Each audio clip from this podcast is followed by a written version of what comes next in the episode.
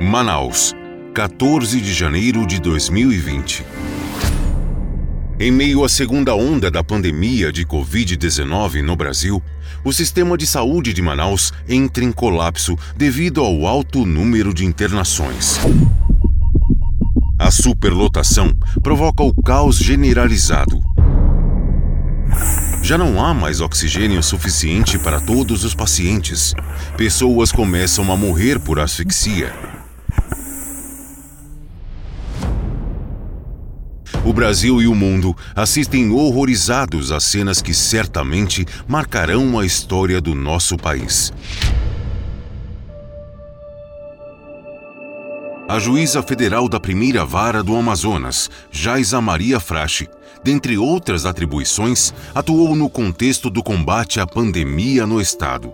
Ela é a protagonista de alguns dos grandes julgamentos realizados pela Justiça Federal é o que você ouve a partir de agora.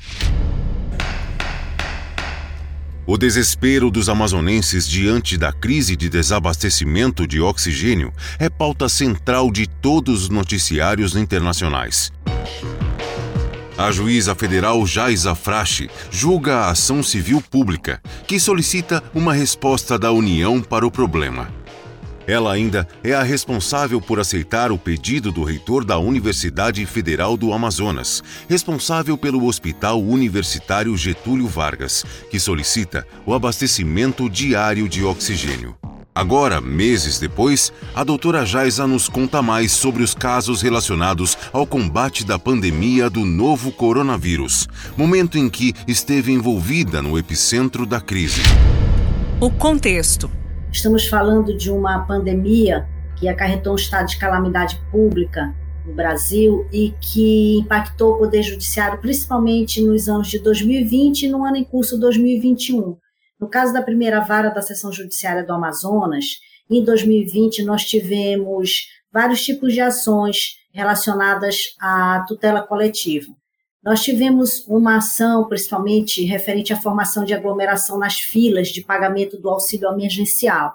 Nessa ação, os órgãos de defesa dos direitos fundamentais da sociedade, principalmente o Ministério Público Federal, a Defensoria Pública da União, pediram providências com relação à organização dessas filas, em que havia muita aglomeração e uma potencialidade enorme de maior contágio de Covid-19.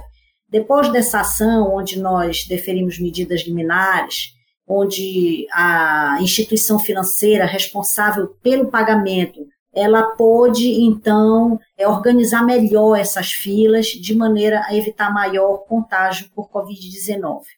Em seguida, nós tivemos outra ação, ainda no contexto das tutelas coletivas, referente ao calendário especial para o pagamento desse mesmo auxílio emergencial para os povos indígenas, por quê? Porque os povos indígenas, eles é, normalmente já ficam em situação de auto-isolamento.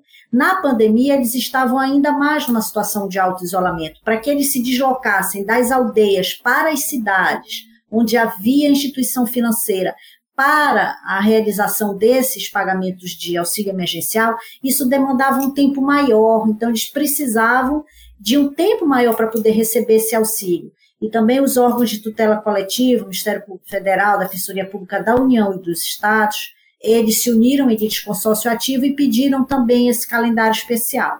Em seguida, vieram os problemas com a vacinação, aquele período áureo da escassez, onde o insumo vacina era como ouro para a população brasileira, foi pedida uma vacinação prioritária para os povos indígenas. Por quê? porque os povos indígenas têm uma vulnerabilidade no seu sistema imunológico exatamente porque eles dificilmente conseguem ter acesso à vacinação, ou porque eles estão realmente na situação de auto-isolamento, ou porque o Estado não chegou até eles para levar a vacinação. É lógico que muitos tinham vacina, mas muitos também não têm a vacina. Então, essa situação de um sistema imunológico diferenciado recomendou que fosse é, dado prioridade à vacinação para eles. E assim foram expedidas medidas liminares e eles obtiveram vacinação prioritária.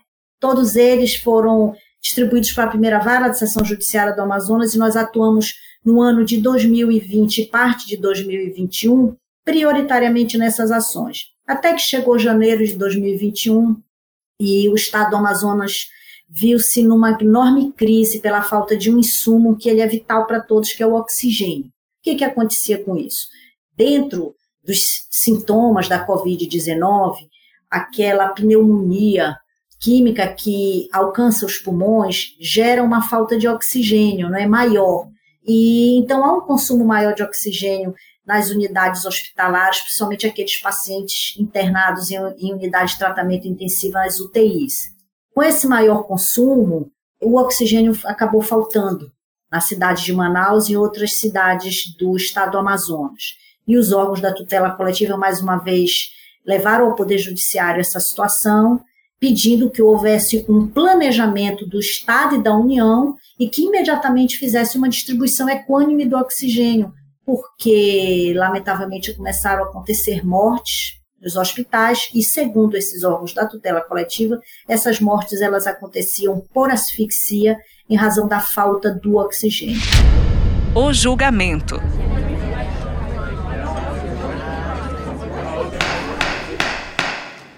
Essas demandas foram ajuizadas junto à Justiça Comum Estadual e junto à Justiça Federal. E o Superior Tribunal de Justiça, julgando um conflito de competência, entendeu, inclusive a unanimidade, que o juízo competente para tratar dessas questões era o juiz federal da primeira vara da seção judiciária do Amazonas, da qual eu sou a juíza titular. E as ações vieram todas para as nossas mãos e nós conseguimos trabalhar uma distribuição equânime do oxigênio, estancar aquela gravíssima crise. Pedimos que a União fizesse um maior planejamento junto com o Estado do Amazonas para essa aquisição e suprimento do insumo nas unidades hospitalares, tanto da capital Manaus como dos hospitais do interior, e a situação foi se acalmando, o oxigênio foi sendo distribuído de forma equânime, e o Poder Judiciário, especificamente a Justiça Federal, pôde fazer esse trabalho significativo na Covid. E qual é a fase atual? A fase atual de judicialização já é a fase de pedido de pagamento das indenizações por morte. Poder Judiciário agora, é, especificamente a primeira vara, ela atravessa essa fase de instrução e julgamento das ações que pedem as indenizações pelo evento morte. A decisão. Nós todos estávamos trabalhando em home office né, até então, mas nós tivemos que adotar uma medida, embora de risco para minha própria saúde, mas que foi essencial para essa situação. Por quê? porque nós sabemos que muitas vezes o papel não leva à distribuição da justiça sem uma medida efetiva maior. Então, nós tivemos que fazer verdadeiras inspeções judiciais nos locais de distribuição de oxigênio. Nós estivemos nos três principais hospitais da rede pública onde a crise havia se agravado. Nós estivemos no Hospital 28 de Agosto, no Hospital Platão Araújo e no Hospital Universitário Getúlio Vargas. Nós estivemos em várias oportunidades nessas três unidades hospitalares, fazendo inspeções judiciais para conferir de perto. E essa foi uma medida que foi muito importante e que alcançou realmente êxito rápido. Porque quando o que está em jogo é a vida humana, nós não podemos esperar que o papel resolva a situação. Nós temos que verificar pessoalmente se a decisão judicial alcançou o seu objetivo e nós fazíamos constantes inspeções judiciais para conferir essa situação. Após o episódio da falta de oxigênio, a juíza federal Jais Afrashi também proferiu decisões relacionadas à vacinação contra a Covid-19, que se iniciava no Brasil em 17 de janeiro de 2021. Durante a vacinação dos grupos prioritários, ela determinou importantes medidas contra os furafilas. Em seguida vieram as ações referentes à transparência na vacinação. Por quê? Porque um determinado grupo passou a atuar indevidamente de uma maneira a furar a fila daqueles grupos estabelecidos pelo Ministério da, da Saúde, fazendo com que a transparência desse processo de vacinação ficasse um pouco prejudicada. E também os órgãos da tutela coletiva judicializaram esse tema. Os órgãos do Ministério Público Federal e Estadual, em lides consórcio, juntamente com o Ministério Público de Contas, com as defensorias públicas da União dos Estados, trouxeram essa questão ao Poder Judiciário. Porque inicialmente nós tínhamos nos primeiros grupos é, os profissionais de saúde, depois as pessoas com comorbidade, depois os idosos. E dentro dos profissionais de saúde, havia um subgrupo especial, que era aqueles profissionais de saúde linha de frente da Covid. Aqueles profissionais de saúde que, na condição, por exemplo, de anestesiologista, estavam trabalhando os pacientes para intubação, aqueles profissionais intensivistas que trabalhavam dentro da UTI, altamente sujeitos ao contágio de pandemia por Covid. E houve algumas denúncias de que pessoas que eram profissionais de saúde, mas recém-formados, sem contatos com pacientes Covid, ou mesmo não recém-formados, mas que nenhum contato tinham com paciente Covid, eles estavam recebendo um insumo que até então muito escasso para todos no mundo inteiro, especialmente no Brasil, e esses profissionais estavam recebendo prioritariamente. Houve essas denúncias, nós constatamos que havia algumas inconsistências nas listas de vacinação e tivemos que decidir liminarmente que os órgãos responsáveis, União, Estado e município, especialmente na ponta Estado e município, trabalhassem com mais transparência para garantir à população a certeza de que os grupos prioritários eles seriam cumpridos e que, ao fim e ao cabo, todos seriam vacinados obedecendo a prioridade. E nós conseguimos, fomos em loco, nós fomos até as câmeras de armazenamento dos insumos, nós fomos nas unidades básicas de saúde, nós fomos em todos os locais de dispensação de vacinas, de aplicação dos insumos e verificamos que a decisão judicial estava sendo cumprida e que foi estancado esse problema de fura-fila e a eventual responsabilização ela vai acontecer a posteriori, conforme ocorram ou não ações penais, ações de improbidade, de indenização. Mas o importante é que aquelas medidas que foram pedidas em decorrência da ação que pedia transparência na vacinação, todas essas medidas elas foram tomadas, conferidas e concretizadas. Doutora Jaisa também julgou a denúncia de aplicação de doses remanescentes em pessoas que não faziam parte dos grupos prioritários. Ela determinou, então, a apresentação de notas técnicas que evidenciassem a impessoalidade na distribuição da chamada chepa da vacina. A repercussão. É, eu posso lhe dizer que, pessoalmente, eu entendi como uma ressignificação da magistratura né? Alguns professores, estudantes, pessoas do povo, como todos nós somos pessoas do povo, nos abordam e dizem que entenderam que a magistratura foi ressignificada na pandemia, como foi importante o papel da Justiça Federal no estado do Amazonas para deixar a população segura. Nós tivemos também alguns episódios envolvendo a vacinação das grávidas. No primeiro momento, ela foi liberada, no dia seguinte, ela foi suspensa, e foi preciso também que o Poder Judiciário atuasse para garantir a vacinação às grávidas e às puérperas. É, isso levou segurança para a população.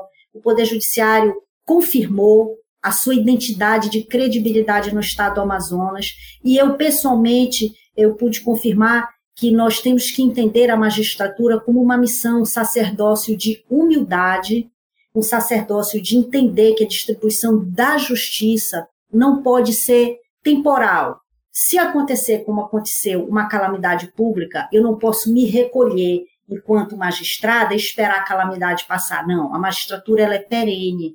Aconteceu a calamidade, eu tenho que ir para a rua junto com os órgãos de saúde, de segurança, fazendo o meu papel, que é dizer à população que o Estado está presente e vai garantir tudo o que for possível fazer para que as pessoas tenham uma vida digna com saúde no estado de pandemia e de calamidade. Então, foi uma ressignificação da magistratura até para mim mesmo. Quem esperava que ia acontecer uma pandemia? Ninguém esperava. Mas dentro da pandemia, por inicialmente uma questão de juiz natural, que foi distribuição, eu me vi nesse contexto também tendo que ressignificar e mais uma vez me vestir de toda a humildade com a qual eu sempre trabalhei a vida inteira e entender que a minha vida não vale mais do que a vida de qualquer uma pessoa do povo. Ela vale a mesma coisa que as pessoas do povo, e se eu tiver que estar em risco para concretizar os direitos fundamentais, eu vou estar, e nós vamos trabalhar juntos para a população entender que o poder judiciário ele tem um papel fundamental na concretização do direito à vida digna. A juíza federal Jaisa Frache e os julgamentos dos quais ela participou tiveram papel de destaque no combate à pandemia do novo coronavírus, contribuindo para estabelecer as diretrizes de atuação do Estado do Amazonas.